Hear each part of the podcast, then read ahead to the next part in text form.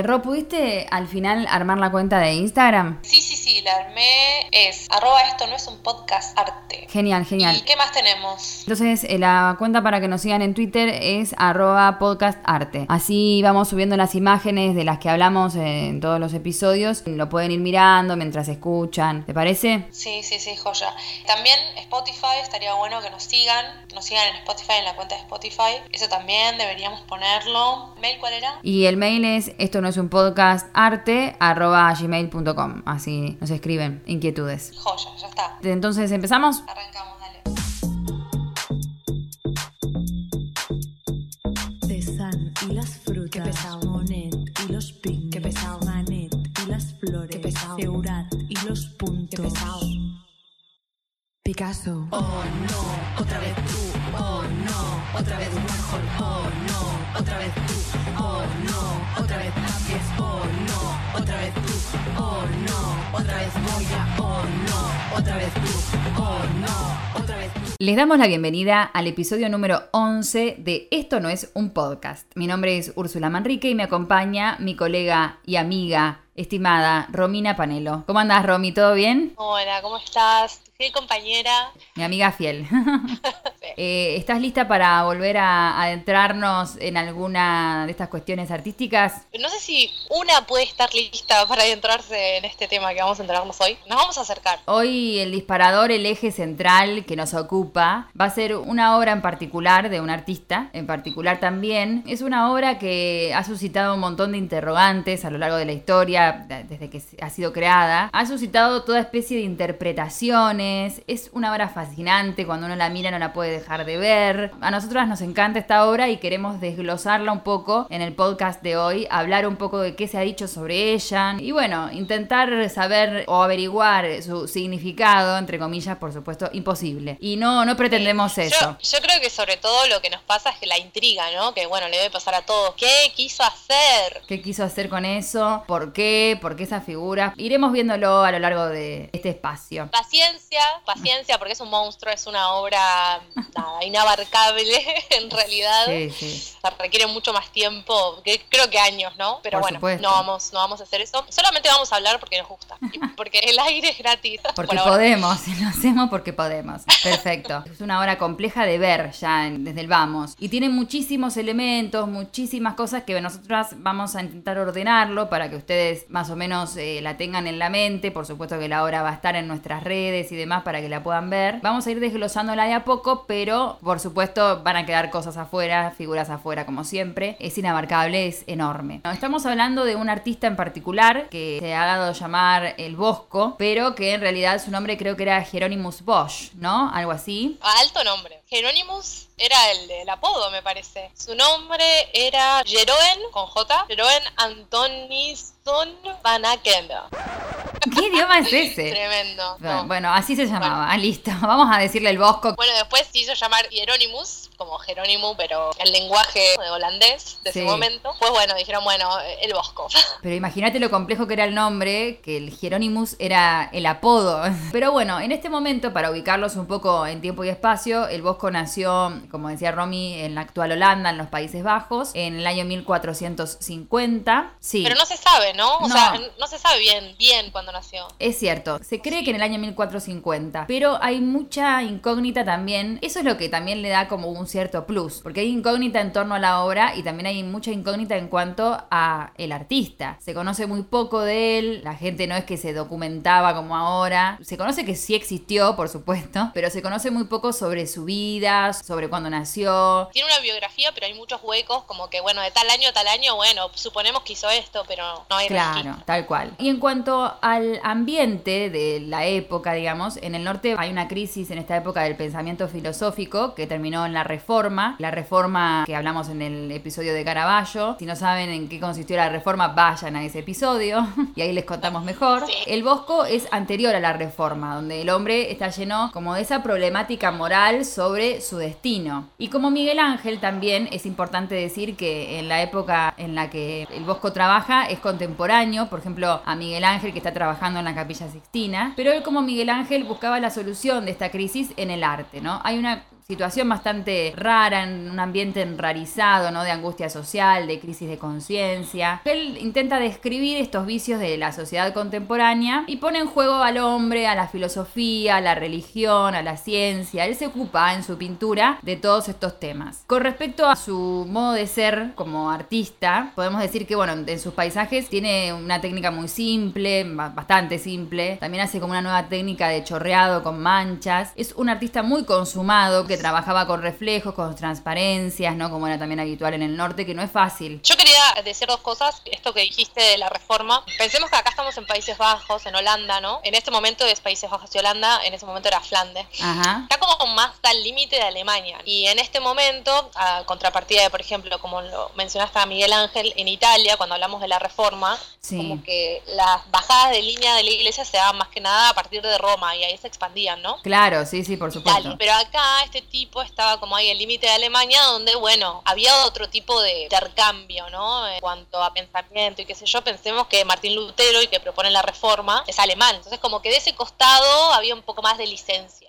Sí, sí, es importante decir eso también. Y lo de la buena factura creo que es porque era un tipo que tenía un buen pasar económico. Leí que se había casado con una mina que tenía mucha plata, entonces como que nunca necesitó ir a mendigar, ¿no? Laburo como cualquier buen pintor de la época. Ah, claro, no necesitaba eso para vivir, Eh, digamos. Claro, entonces tenía acceso capaz a buenos materiales, a un buen maestro, no sé, y también tenía la licencia de pintar más o menos lo que él quería, ¿no? Tenés a alguien que te paga la obra, tenés ahí un límite, ¿no? Una bajada de línea. Claro, si tenés alguien que te dice esto sí, esto no. Esto de, de que cuando te encargan algo, ¿no? Poder ponerle, bueno, dentro de lo que te encargan, poder ponerle algo tuyo, ¿no? Como artista. Y que no te digan nada. Pero vamos a hablar de la obra en sí. Estamos hablando de una obra que se llama actualmente El Jardín de las Delicias, que pintó el Bosco. Pero en realidad no se sabía muy bien si ese era el nombre, no tenía nombre. Se le fue Hay como una poniendo. periodización de los nombres, Sí. más como descripciones al principio, ¿no? El Jardín de los Sueños también vino. Primero se llamó Variedad del Mundo, ese fue uno de los nombres que tuvo. Después se llamó eh, El cuadro de las fresas. Hay mucha fruta, muchas fresas. Mucho Que- fruto rojo. Claro, mucho fruto rojo que parece que tiene algo adentro porque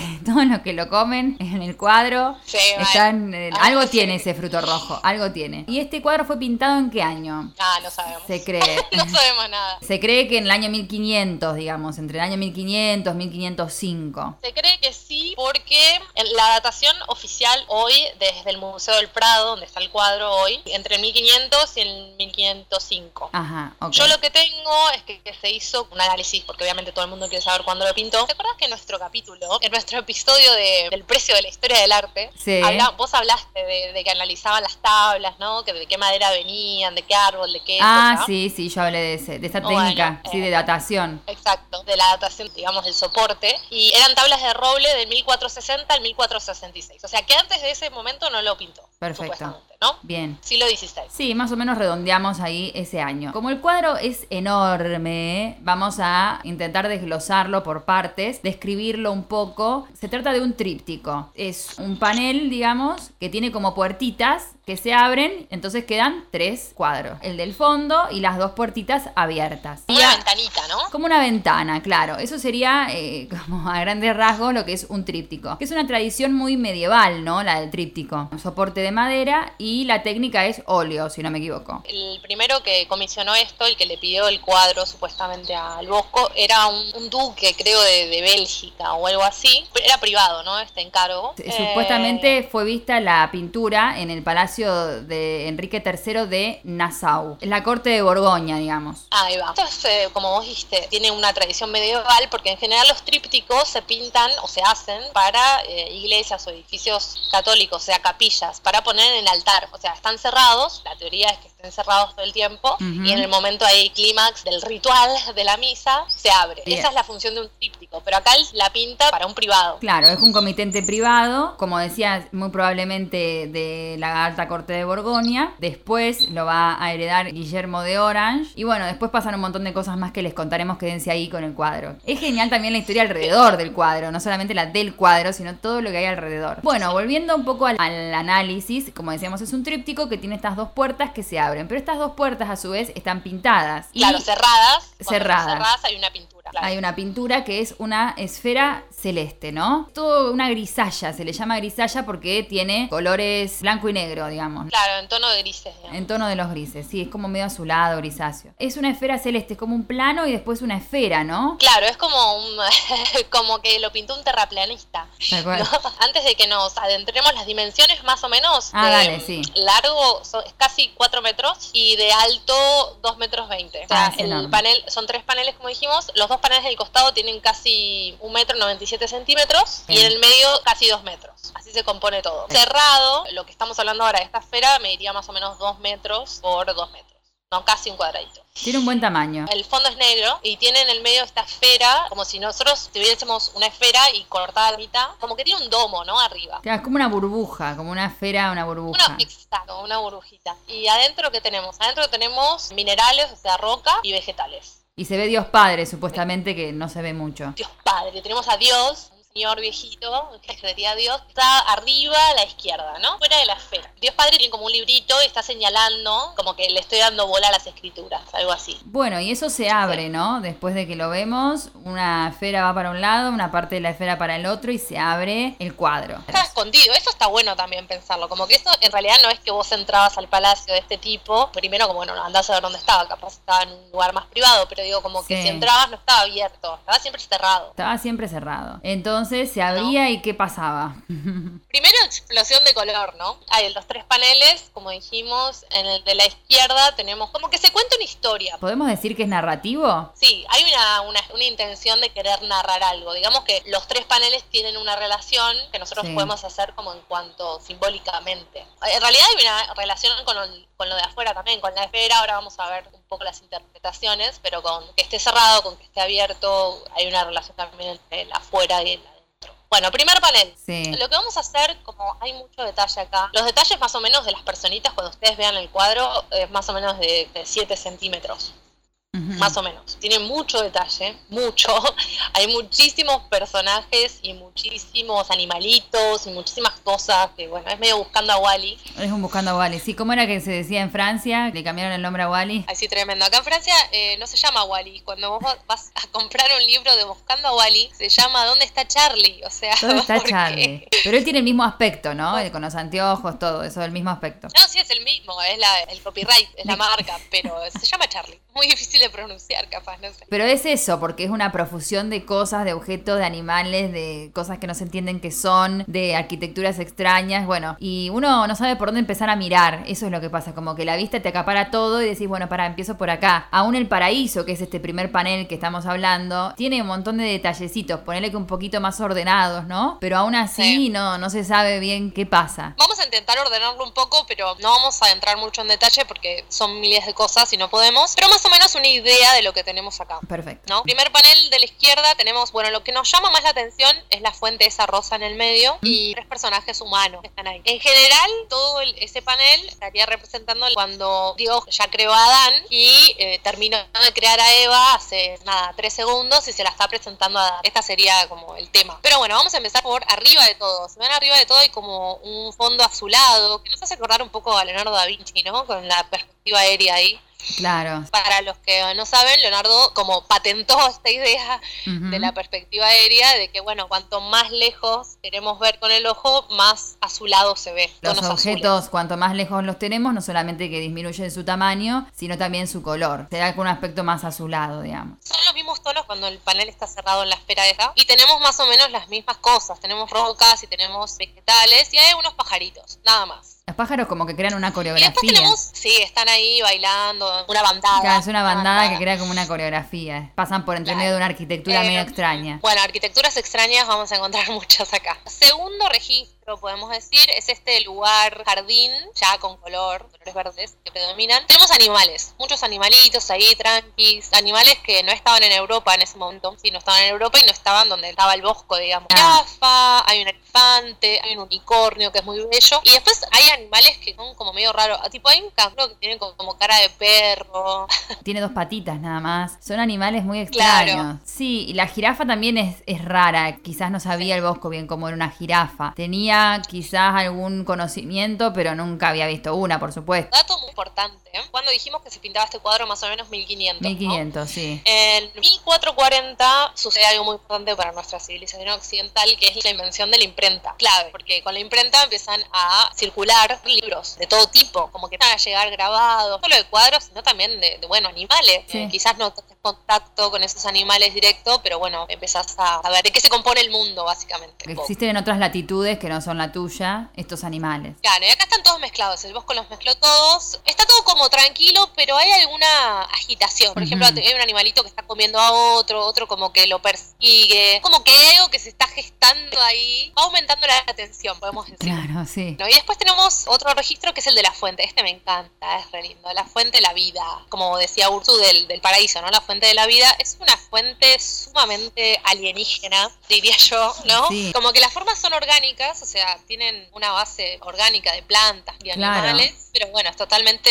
artificial. No parece que estuviera hecha de un material de- constructivo, sino como de, no sé, como de un cartílago, ¿no? Cartílagos de cactus, como crustáceos, De ¿no? crustáceos, sí, parece hecha como de crustáceos, como que tiene las pincitas. Lo que más me gusta de esta fuente, me encanta la base. No sé si la puedes ver, pero la base son como rocas. Sí, como que sí, le, sa- ve. le salen cristales. Es muy flashera. Sí, sí, sí. Y los chorritos que le caen Bueno. también es, es bellísima, sí. Sí, re coreográfico como vos decías. Sí. Tenemos la fuente, del lado izquierdo tenemos patitos, garzas, como aves, y del lado derecho tenemos reptiles. Están entrando como en una cueva, también raros, como hay animales que uno puede encontrar en la naturaleza y otros que son totalmente bizarros. Claro, fantástico, sí, ese que tiene como una capa, tiene como un cono, que parece un huevo, como Sí, un reptil disfrazado. Tiene como una armadura, ¿no? Sí, sí, es rarísimo ese. Después hay otro que tiene como tres cabezas. Sí. Y después es un patito normal. Bueno, mezcla. Acá clave, van a ver del lado derecho de la fuente hay una serpiente enroscada en un árbol, que es una palmera, el pecado original, ¿no? Podría remitir. Y en el medio de la fuente esta tenemos una lechuza, que nos mira encima. Sí, nos está mirando. Bien, escena. un agujero y en el medio está la lechucita. Y la lechuza puede querer decir sabiduría o también era como medio mal augurio, ¿no? Claro. Como que se venía gestando ahí algo entre los animalitos y ahora se está poniendo peor la cosa. Está la lechuza ahí diciéndonos, Ojo. Ojo.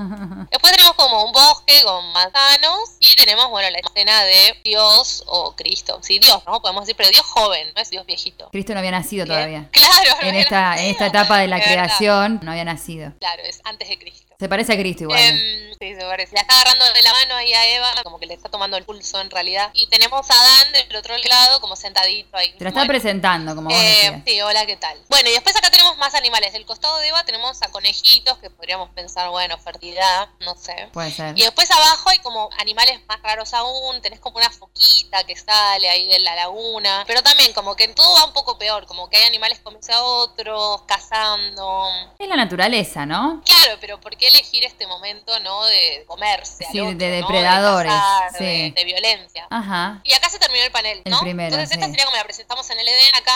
Igual un libro muy interesante para leer durante la cuarentena Sí, que estamos ahora es el Génesis. El Génesis es altamente fantasioso. Sí, tal cual. Está bueno para leer, qué sé yo. Sí, sí, la creación del mundo. Panel del medio, quilombo. Bueno, y acá viene la parte de, de la danza. Se parece un poco al panel anterior. Sigue la línea horizonte de arriba, ¿no? Tenemos ese horizonte azulado todavía. En el panel anterior teníamos las avecitas, las montañas, los minerales, los animales, fuente de la vida, creó al hombre y la mujer. La Mm. creación. Y acá, bueno, ya están creados en el segundo panel del medio. Y bueno, en la parte de arriba ahora ya no tenemos solo pájaros, sino que tenemos animales fantásticos también, como hombres, mitad pájaro, mitad reptil, peces con alas. Cosas muy extrañas que están volando por ahí. La verdad que si tienen tiempo y pueden hacer zoom en la obra, ven cosas que vos decís, ¿qué es esto? No puedes creer que hayan sido creadas en el 1500, de la cabeza de, de este buen hombre, el Bosco, ¿no? Qué imaginación. Tremendo. Así se imaginaba la creación del mundo, ¿no? Como que este era el universo para el bosco. Entonces este sería el Edén. Claro, Jardín del Edén. Jardín del Edén. Tenemos la fuente de los cuatro ríos, que bueno, es famosa también en las escrituras en la Biblia. Y estos cuatro ríos, tenemos como cuatro construcciones, serían la fuente de los ríos, y en el medio hay otra, ¿no? Como que sería la unión. Claro, todo confluye en el centro, los cuatro confluyen en el centro. Lo mismo, esta arquitectura extrañísima, orgánica, pero que no existe, ¿no? Nunca existió tampoco. Cosas muy raras, atravesadas por cristales, hay mucha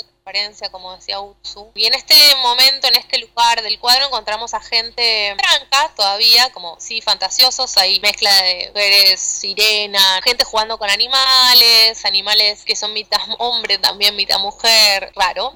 Están todos en posiciones equilibristas. Están haciendo como equilibrio, ¿no? Malabares. Están ahí en modo lúdico, ¿no? Jugando. Claro, todos tienen como una Medio como acción. que- sí, y medio como que no existe ni el tiempo, ni el espacio, ni la gravedad, no importa las leyes de la física, digamos. Y hay un par de, bueno, de caricias, ¿no? De, Sí, hay mucho contacto físico. hay contacto físico acá. No es una locura, pero bueno, tranca, ¿no? Ahí en donde está la, el mejillón, donde se ven unas patitas saliendo de ahí, unos piecitos. Sí. Eh, ahí se puede intuir que algo pasa, ¿no? Que hay alguna, Claro. a- alguna relación de tipo sexual. Hay también un montón de gente que entra como un huevo, otro grupo que está sosteniendo una fresa enorme, una frutillita enorme. Y bueno, acá empiezan los frutos. De tamaños chiquititos y otros que son más grandes que la figura humana. Totalmente ilógico, ¿sí? Fantasioso, ¿no? Hay una mezcla de cosas. O sea, acá los protagonistas son la figura humana, pájaros, peces y frutos. Y los frutos, y sí. todos esos elementos mezclados, todas las posibilidades que haya de mezcla están acá. Sí, tal tipo, cual. fruto, ave, eh, ave, pescado, ave, pez, todas están acá. Sí, es como un mundo muy, muy confuso. Por ejemplo, hay pájaros que son más grandes que los seres humanos. Montan a a los pájaros como si fueran unos caballos, ¿no? Y No, es claro. un mundo muy diverso. Las frutas también son enormes y juegan un papel importante. Por eso quizás se llamó cuadro del de las fresas antes, ¿no? Porque estos frutos son comidos por todos y se ve que algo tienen porque hay como una algarabía, no sé, como una embriaguez, ¿no? Me imagino que deben producir estos Sí. frutos al consumirlos. Claro, pero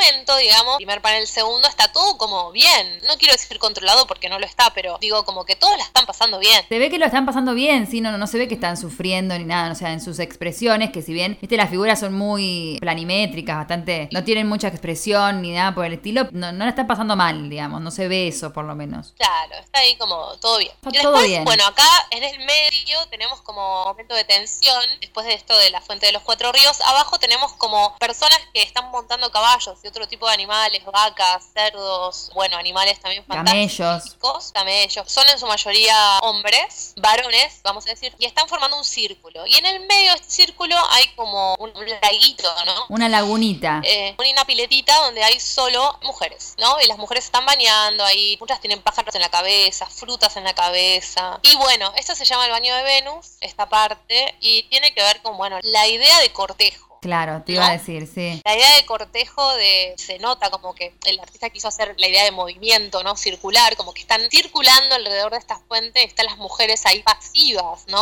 Como Claro, bueno, ahora vamos a hablar un poco de eso, pero sí, y están los hombres como al palo, al Eh, palo, todos. Les están haciendo la pasadita, ¿no? Están, están como desfilando ahí. Están pasando delante. genitales, ¿no? Claro, pavoneándose Sí, delante eh, de ellas. Claro, ¿no? Bueno, así, como cortejando. También Ajá. un par de animales, o sea, más allá de los que están cabalgando, al costado hay otros animalitos, otros grupos. Lo mismo, frutos, peces, pájaros. Lo que se pueden imaginar, los Sí, era- eh, ay, el- me matan las burbujas también, estas transparencias, ¿no? Hay dos figuras humanas adentro como de una burbuja, como globos. ese es el registro de abajo. Sí, Y acá, después sí. del cortejo de Venus, acá viene, bueno, directamente de la orgía, ¿no? Podemos decir. Sí, sí, todos juntos. Sí, hay como referencias sexuales todo el tiempo, en todo el cuadro, en todas las figuras, casi todas, todo el tiempo. Es inevitable pensar en eso porque están todos desnudos. No hay ni un vestido acá.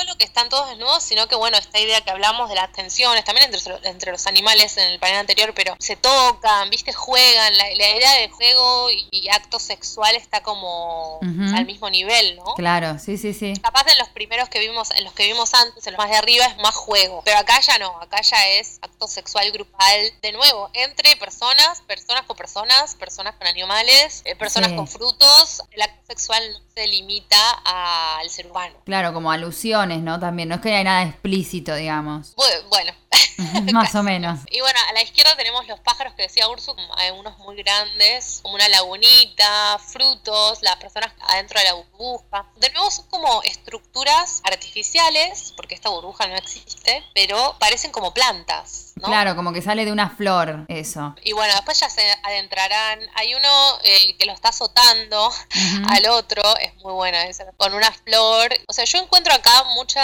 mm, referencia al acto sexual y, a- y al acto con el ano. Hay Sí, es por cierto. todos lados. Sí. Por todos lados. Sí. Digamos que Freud todavía no había nacido en este momento, pero creo que sacó todo acá. De nuevo hay peces, hay animales, como dijimos. Y lo interesante es que hay figuras negras. Y hay relaciones interraciales, ¿no? Claro, exacto. Es como que están al mismo nivel. En este momento estaban empezando creo, con el tema de la esclavitud Portugal, el, el reino de Portugal, pero acá están como a un mismo nivel, están haciendo la misma que todos los demás. Tienen otro La color de son piel. figuras blancas, pero hay, exacto. Al costadito izquierdo de este panel, o sea, más cercano al panel anterior, al que vimos de oh, Dios Padre con Eva y Adán, como figuras que están señalando. Parece como que señala el pájaro, pero podrían estar señalando al panel anterior. Puede ser. Hay una mujer como con el brazo así como mirá. Claro, como mirá lo que vamos- pasó, al primer panel lo, lo interpretamos como algo que pasó antes de esto. Exacto.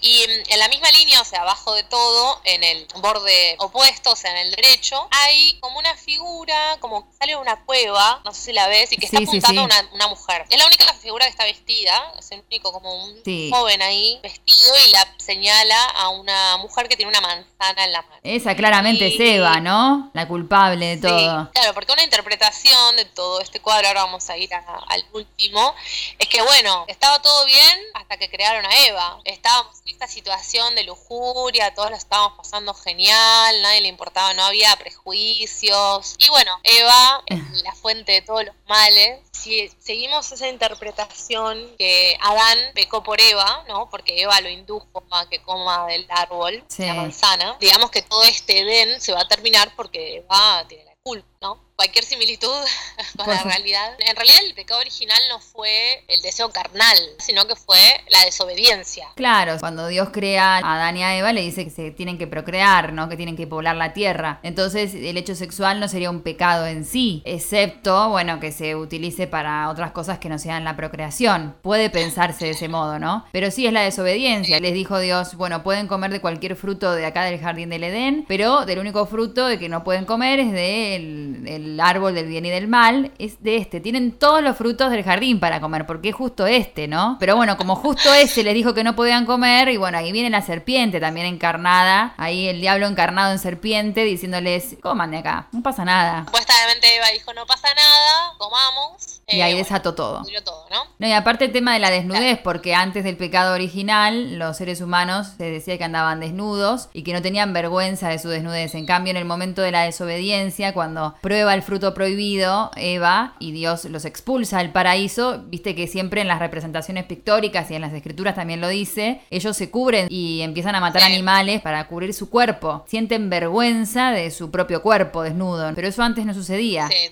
se da claro. Y ahí empieza la Em, culpa también. Importante, sí, la culpa, total. Eh, sí, totalmente. O sea, el pecado original fue la desobediencia y después culpa por haber desobedecido. Tremendo. Ahí está, claro. No solo eso, sino que bueno, acá el germen de todo este mal, además de la serpiente y qué sé yo, es Eva. Y por eso el castigo, además, ustedes leen el Génesis, léanlo, porque la verdad que es muy increíble todo. Pero si ustedes lo leen, después de que los expulsan, también Dios le dice, bueno, ahora van a tener que laburar, cazar sus propios animales, se van a tener que arreglar. Claro, su Eh, propia comida, porque antes esto les había dicho, pueden comer de lo que quieran de acá, no tienen que esforzarse, están todo el día eh, mirando el cielo y pueden comer de todo lo que tienen acá, de todo. En cambio ahí se, se tienen que esforzar Sí. ellos por conseguir sus propios alimentos y demás. Sí, y todo por culpa de una mujer. Nunca aceptando responsabilidad. Ahora vamos al tercer panel, que si lo vemos, si hacemos zoom out, nos alejamos, vemos que los primeros dos como que comparten el horizonte, lo que habíamos dicho del horizonte azulado, están como los registros que veníamos diciendo. Pero este tercero es un bardo. No tienen la misma lectura, no tenemos una lectura así de arriba para abajo, horizontal,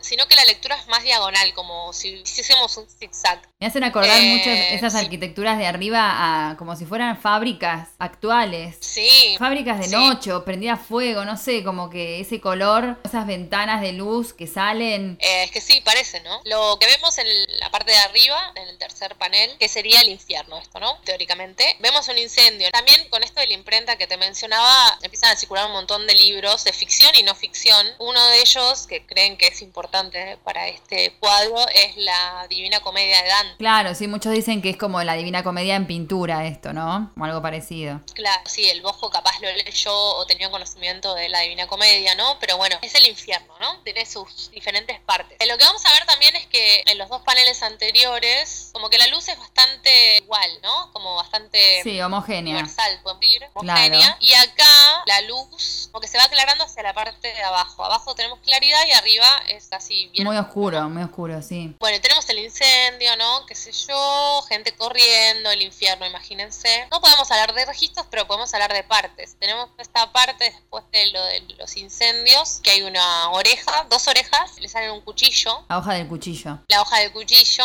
claro. Y en las orejas, como que son orejas grandes, ¿no? Tamaño grande, más grande que las personas. Y bueno, claramente un símbolo fálico. Como un Digamos instrumento acá- de tortura, ¿no? Como una guillotina, una especie de eso. Sí, total, saliendo de orejas. O sea, esto, cuando dijimos que se pintó? Siglo XVI. Nuestro episodio del surrealismo fue del siglo XX. Sí, sí, es rarísimo. Yo es creo que, que... el surrealismo al lado de esto es un poroto. Claro, no, y aparte por eso estamos siempre hablando de que a veces las categorías, ¿no? Con las que hablamos del arte y demás, y bueno, tenés un caso de estos, ¿y qué decís? ¿Le decís surrealismo? Y no, pero no estaba inventado todavía, y bueno, pero es recontra surrealista, entonces que no podemos tampoco delimitar con nombres a veces, ni con movimientos, las cosas que pasan, ¿no? En el arte. Toda esta mezcla de cosas tiene como una cuota onírica, Eh, fantástica. No, total. Y no sé, como descabellado. También en el infierno, ponele, pero también en el Edén, en el Sí. primer panel, como que todavía no, no había creado a los humanos, hay como una cara que nos recuerda un cuadro de Dalí. Claro, esa cara es la que después utilizó Dalí en su cuadro en El Gran Masturbador. Utilizó como ese rostro que es como una figura antropomórfica en la roca, ¿no? Que hace el bosco Sí. en el paraíso y tiene arriba como un animalito, sería, que hace como las veces de un ojo, un ojo cerrado. Lo que hizo Dalí posteriormente fue que a esa imagen la dio vuelta y formó como también una, como si fuera una isla, pero con este rostro dado vuelta, ¿no? En todos los paneles, en los tres, hay referencias sexuales, como dijimos, referencias fálicas, o sea, la referencia a la masculinidad está por todos lados. De Sí. hecho, dicen que los pájaros y los peces representan todos el sexo masculino. Si sumás esos tres elementos, te sale un Dalí. Claro, puede ser, sí. Referencias fálicas, seres extraños, referencia sexual y ya está. Otro que era surrealista y no lo sabía, como Frida, ¿viste? Bueno, volvemos al infierno. Bueno, las orejas, como que están direccionándose hacia una gaita rara. Sí. Igual la gaita también era con ese momento referencia máquina, pero bueno, no se sabe. Después tenemos al hombre árbol. Se hicieron muchas reproducciones de esta parte solamente. La verdad que es muy playera. Y ocupa un lugar muy central, ¿no? Ahí en el panel. Está como en el medio del infierno. Es un hombre que tiene patas de árbol, tiene como en el centro medio un huevo, pero sigue siendo árbol, y una cara como con una placa arriba, arriba de esa está la gaita. La cara dicen que puede ser el bosco. Podría ser un autorretrato. Pero nos está mirando, está mirando como que, ¿dónde estoy? ¿Cómo llegué acá? Gente subiendo hacia el árbol, ¿no? Como que dentro del árbol, en este huequito, hay una mujer bebiéndose vino. Hay muchas referencias políticas de ese momento. No nos podemos meter demasiado, pero esta parte del árbol sería como la parte del infierno del hielo. Tenemos el infierno del fuego al principio y abajo del hombre árbol tenés los patinadores, como personas con patines. Algunos son enormes, otros no. También de nuevo animales extraños, personajes siendo torturados. Lo de abajo de todo también, sobre todo, mucha, mucha tortura, se ve mucho dolor, ¿no? Hay muchos instrumentos Sí. musicales que después, bueno, han querido también como recrear estos sonidos, estos instrumentos, son instrumentos que han existido. Vamos a intentar subirlo. Una profesora de Oakland, creo, con sus alumnos intentaron como reproducir musicalmente esa partitura y bueno, es algo medio tétrico. Es lo que pasa con todo el infierno, porque todo es una bendición hasta que es por siempre, ¿no? Como en el infierno todos los castigos eran eh, perpetuos, entonces esta música que a uno le puede parecer o placentera o lo que sea, si es ejecutada por toda la eternidad, no es tan placentera, ¿no? También para mí tiene que ver con, con eso, o sí también con sonidos capaz más disonantes. Sí, y también me parece copado lo que dijiste de los placeres, porque acá los músicos, no queremos decir nada en contra de los músicos, pero los músicos inspiraban esta vida de bacanería, ¿no? De estar Ah. todo el día ahí medio de la jipeada, ¿no? De estar ahí Claro. tocando música, de moverse, de no tener un lugar de no tener valores, ¿no? Como que toda esta idea de entregarse a su deseo. Y abajo de todo hay una figura que está como abajo de un laúd sepultada, ¿no? Como que se cayó el laúd arriba. Se ven los glúteos y en los glúteos hay una partitura escrita. Entonces le están señalando y se están riendo como, ay, tiene algo escrito ahí en el, en el glúteo y es una partitura que se puede leer, tiene notación musical, también se puede recrear. También hay uno que tiene una flauta metida en el ano, como que la referencia Ah, sí, siempre está, ¿eh? En el panel anterior eran flores y se lo estaban azotando ahí bien, la estaba pasando bien, acá no la está pasando tan bien. Después tenemos al devorador, que este men es clave, también tiene que ver con la defecación, como que hay mucha referencia a eso. Pero hoy se hizo una fiesta. Y viste que abajo, eh, abajo también hay como mucha referencia a, lo que tiene que ver con juegos de azar, ¿no? Una tabla Claro, de sí. backgammon, naipes ahí desparramados, el dado que está arriba de la cabeza de la figura femenina, timba, ¿no? Es timba pecado, ¿no? Timba pecado total. También hay animales, ¿no? Raros, nuevos. El devorador este se está comiendo una persona y la está defecando al mismo tiempo. Sí, es tremendo. Está en un bozo de caca y hay otro que está haciendo caca pero salen monedas. Hay otro que está vomitando, es como tremendo. Y aparte cuando se lo está, está comiendo la persona, del mismo glúteo de la persona salen escopetados, como estos pajaritos, ¿no? No se puede creer. Y después también hay una especie de- animales que están comiéndose a un ser humano ahí abajo de todo. Sí, Lo están claro, mordiendo. como que te están comiendo, porque bueno, en el infierno, viste, como que te persiguen y si no te torturan, te comen, algo así. Lo están Eh, hay una mujer también al lado del devorador que está como mirándose en un espejo cóncavo convexo. Hay que verla muy en detalle, pero se está como mirando y como que es la vanidad, ¿no? Que se- ella se mira, Claro, tiene como como, un burrito al lado que acá sería el carnero, o sea, el diablo, y se mira y no es tan bella, ¿no? muy Claro. vanidosa capaz. Uno de los siete pecados, justo. Claro, Sí. están acá como resumidos. Bueno, en esta parte de abajo es donde hay más luz, como habíamos dicho, y en el costado derecho tenemos como la última escena donde hay un cerdito que tiene un tocado de monja, sin atributos de persona, ¿no? de humano, que está intentando besar a un tipo que está desnudo y tiene como un documento en la pierna, y atrás hay un tipo que tiene unos sellos, ¿no? Como que viene a certificar algo. Esta parte es como medio una crítica de iglesia. Puede ser una crítica de- desde dos lugares. Esta escena justamente con el que tiene tocado como de una monja, me hace acordar a los tímpanos de las iglesias medievales, que había una zona como del, del juicio final, del infierno, cuando estaban todos los condenados, había gente que pertenecía a la iglesia, clérigos, monjas, y había una crítica también diciendo que no por ser clérigos o monjas se van a salvar de ir al infierno, o sea, hacían las cosas mal, van a ir al infierno también, ¿no? El infierno es para todos, digamos. No, sí, total, no, aparte había una costumbre, creo que tiene que ver con esto de que, bueno, la gente que no tenía familia, que se había quedado medio sola, como que, bueno, vení, la iglesia te recibe, firma este papel, vas a ir al paraíso, pero déjanos todos tus bienes cuando te mueras. Cuando vos te mueras, te vamos a hacer un montón de misas, vamos a rezar un montón por vos, por tu alma, para que llegues bien. Claro, como sí. También la función de la iglesia, en realidad, ¿no?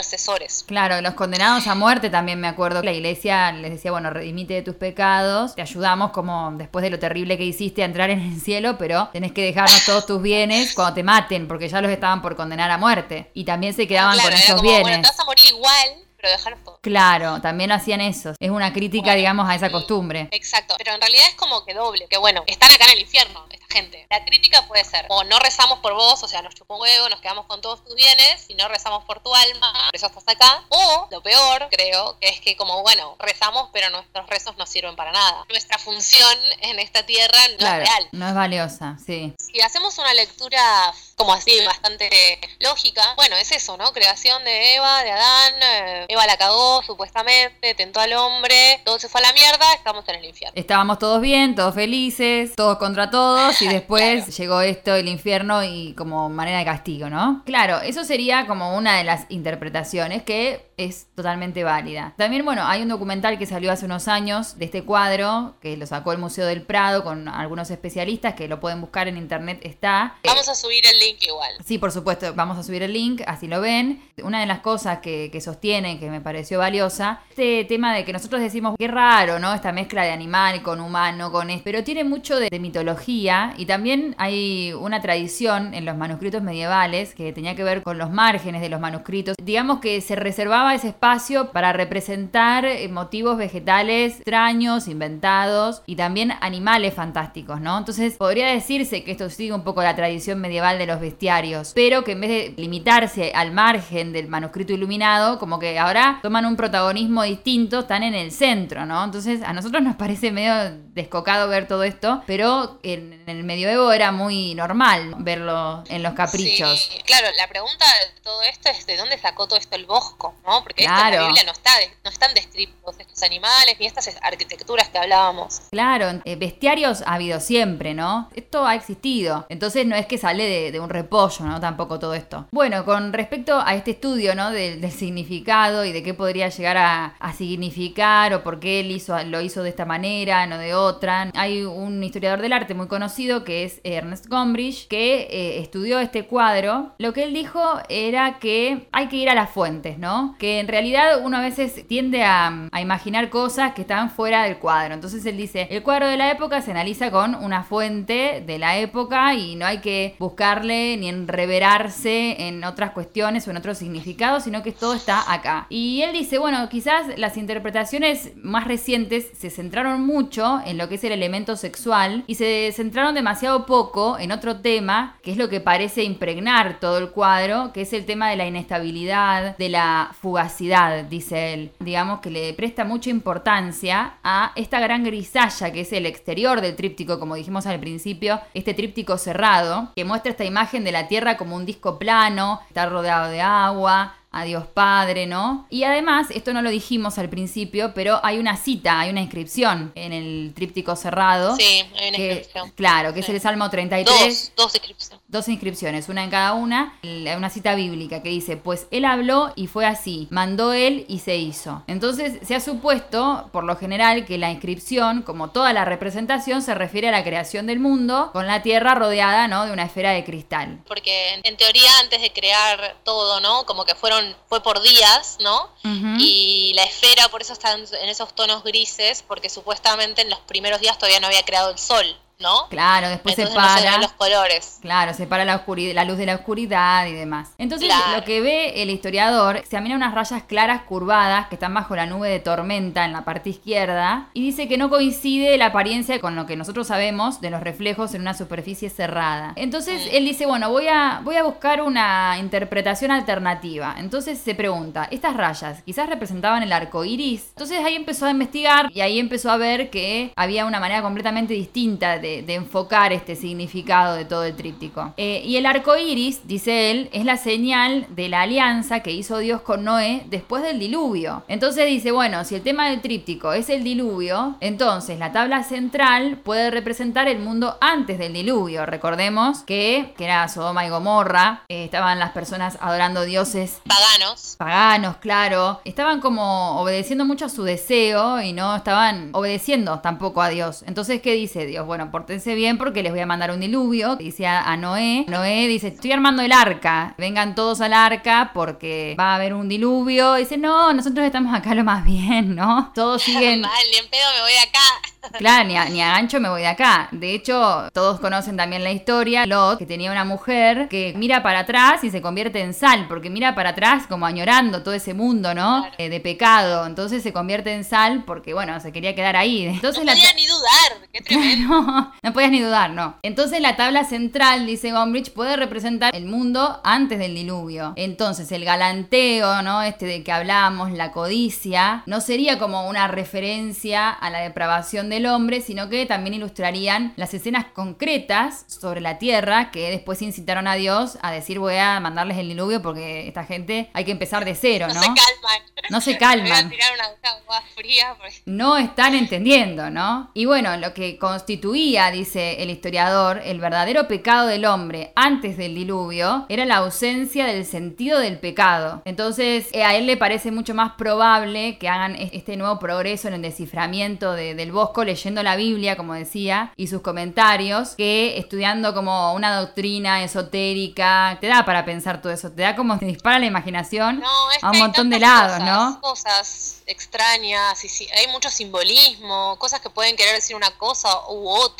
Claro, Eh, sí. También hay un tipo que habla mucho de los refranes de la época, este lugar del mundo en Holanda, Países Bajos, había una cultura muy rica en cuanto a refranes y a proverbios. Y también hay un tipo que habla mucho de que están representados acá ciertos proverbios. Es como que hay de todo Puede ser, sí. y sí, y no hay una interpretación. Claro, y lo que dice Gombrich es además que eso no significa, o sea, que lo interpretemos como si fuera el mundo antes del diluvio, no significa que el cuadro deba considerarse necesariamente como una ilustración, sin recurso al simbolismo. Una cosa como que no quita la otra, ¿no? Claro. Pero sí se le pueden agregar otros aspectos a esta obra del Bosco, y él dice, lo que sí, yo le sacaría el título del Jardín de las Delicias y le pondría la lección del diluvio como eh, nombre, por ejemplo, según él, ¿no?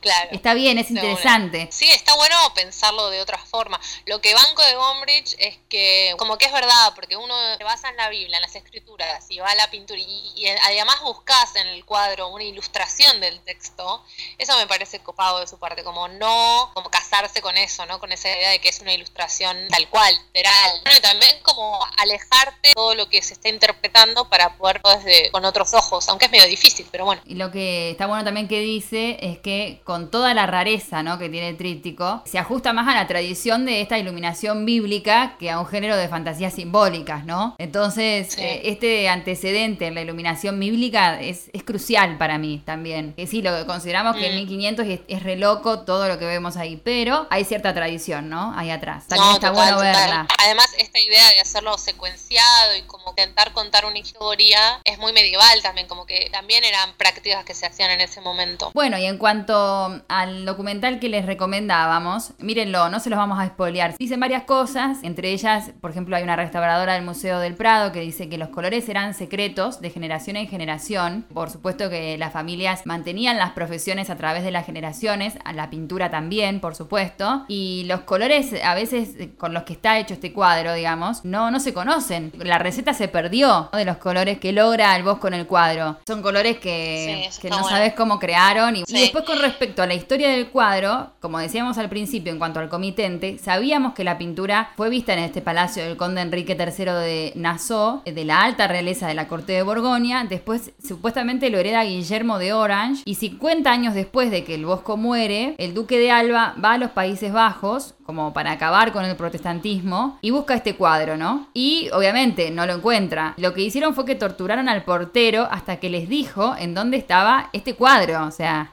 toda la.